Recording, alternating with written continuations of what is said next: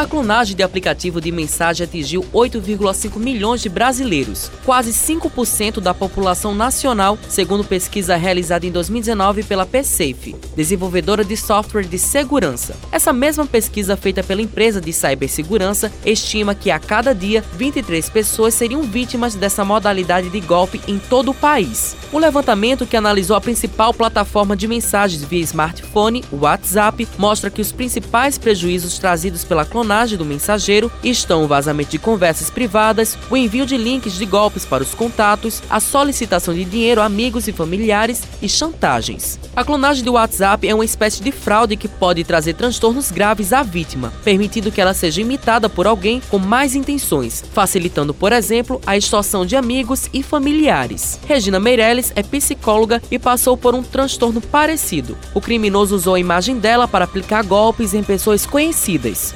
Foi exatamente no mês de setembro, quando era mais ou menos assim umas nove e meia para dez horas da noite. Nesse dia eu acabei dormindo mais cedo.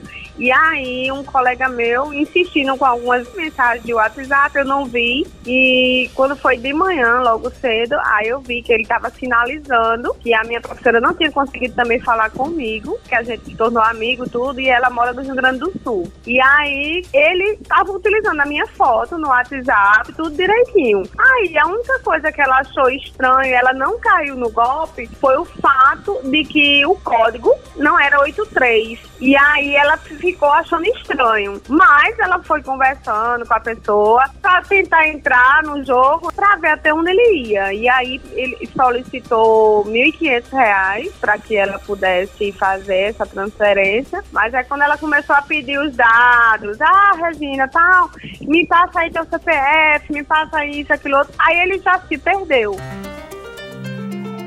nem as autoridades escapam da ousadia dos golpistas. O procurador-geral do estado da Paraíba, Fábio Andrade Medeiros, também passou por uma situação de golpe. Ele fez uma denúncia na Delegacia de Defraudações do Estado depois de saber que seu nome estava sendo relacionado a credores de precatórios estaduais. Eu fui informado que algumas pessoas estavam recebendo ligações de uma pessoa dizendo que seria o procurador do Estado, Fábio Andrade, e que trataria de assuntos sobre pagamento de precatório, que essas pessoas deveriam fazer um pagamento, um depósito em uma conta, para que fosse agilizada a tramitação da liberação desses recursos. E, evidentemente, que eu jamais ligaria, nem liguei para ninguém tratando desse assunto. Identifiquei claramente que se tratava de mais uma tentativa de golpe, tão comuns nos dias atuais.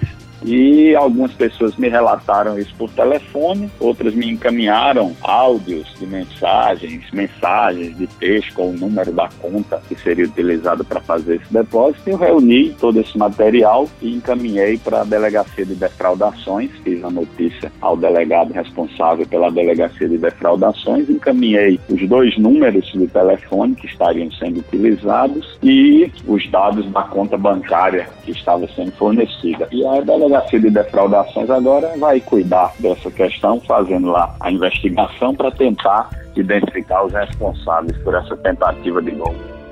O delegado Gustavo Carleto, titular da Delegacia de Defraudações e Falsificações do Estado da Paraíba, explica quais são as maiores incidências na delegacia em relação aos crimes cibernéticos. Ele tem duas formas. Uma é de obtenção de dados, né, que normalmente é o intuito do, golpista, e diante disso tirar um proveito financeiro, seja através de extorsão ou seja através de senhas, obtenção de dados pessoais da pessoa, como senha, número de contas bancárias, para poder posteriormente obter essa vantagem utilizando os dados da vítima. A gente tem percebido que tem crescido o número de pessoas registrando esse tipo de, de, de ocorrência, inclusive alguns fatos são noticiados né, por pessoas públicas, e aí as pessoas que usam, fazem uso dessa ferramenta, têm que ter alguns cuidados.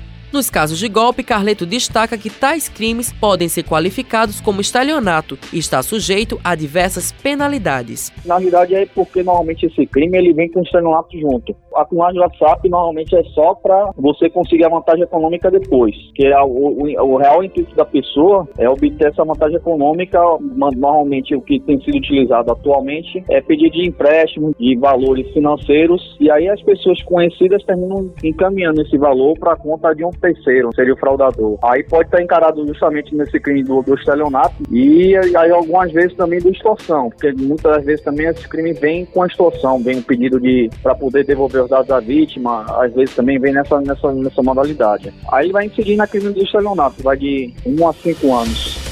De acordo com o titular da Delegacia de Defraudações e Falsificações do Estado da Paraíba, é importante que as pessoas tomem cuidado com suas senhas e façam as precauções necessárias para possíveis transtornos. Como diz o ditado popular, prevenir é melhor que remediar. E no campo virtual é importante ter cuidados redobrados para não ter dor de cabeça e problemas futuros com os trabalhos técnicos de Igor Nunes, direção Marcos Tomás, Matheus Silomar para a Rádio Tabajara, uma emissora da EPC, Empresa Paraibana de Comunicação.